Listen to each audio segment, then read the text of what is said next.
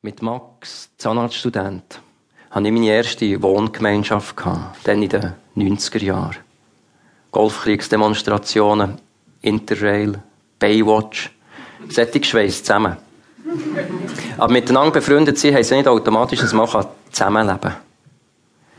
Herr Christoph, du lässt immer das dreckige Geschirr stehen, rauchst mir die letzte Ziege weg, verschlampst Miete. Ich wäre schambar froh, wenn du wenigstens ab und zu könntest Blätter vor Yucca-Palmen abstauben. Merci.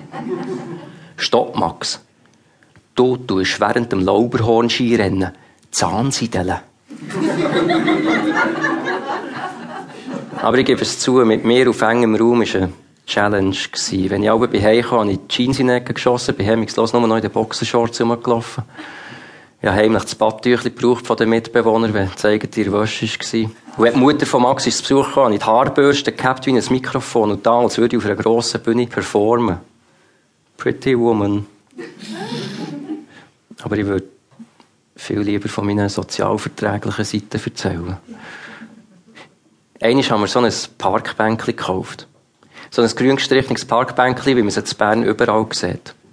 Und dann haben Max und ihr das Parkbänkchen auf der Münster-Plattform hergestellt, sie abgehockt und haben gewartet. Und als eine Polizeipatrouille durch ist, sind wir aufgekumpelt, haben das Bänkchen geschnappt, sie abgesäckelt wie zwei Panzerknacker mit einem Tresor. Und als uns Polizisten eingeholt haben, haben wir unschuldig geschaut. Ich habe untertänigst die Quittung aus dem Gartencenter hergehabt. Und das haben wir jetzt so manchmal wiederholt, bis die ganze Schmier zu Bern gewusst hat, dass das Bänkchen mehr gehört. Und jetzt haben wir angefangen, städtische Bänkchen abzuschleppen.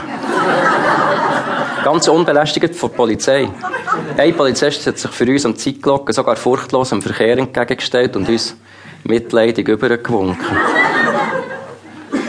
Daheim haben sich die Bänkchen getürmt. Stube in der Küche in allen Zimmern. Wir waren nur noch mit Abhocken beschäftigt.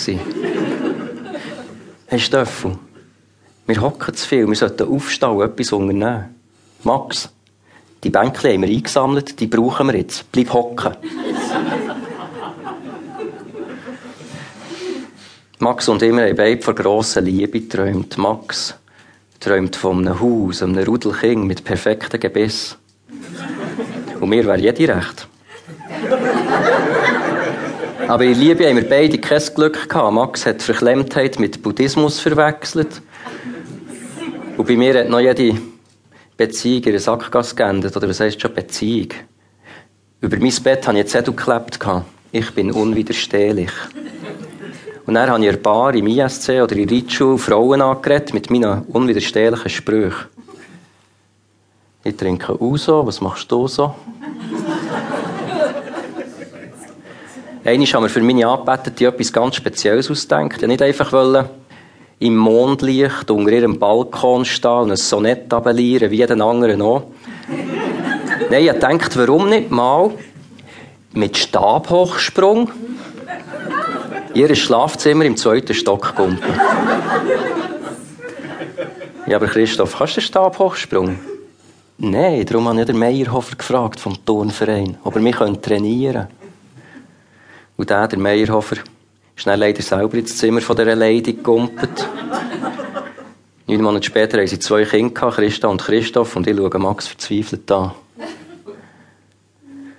Als ich mich aufhängen wollte, war die Seile zu lang. Als ich mich vergiften wollte, war keine Gifteflasche, sondern ein super Abführmittel. Als ich mich auf die Schiene gelegt habe, hat der Zug vor mir angehalten, weil der Lokführer den Bahnhof verpasst hat und rückwärts zurück müssen. Nicht nur die Frauen wollen nichts oder der Tod will nichts von mir wissen. Max, warum will ich es kennen? Ich weiss auch nicht, aber als Single haben wir es eh besser. Als Single dürfen wir so quer im Bett liegen, wie wir wollen. Und niemand stochert uns im Essen um, um mal zu probieren.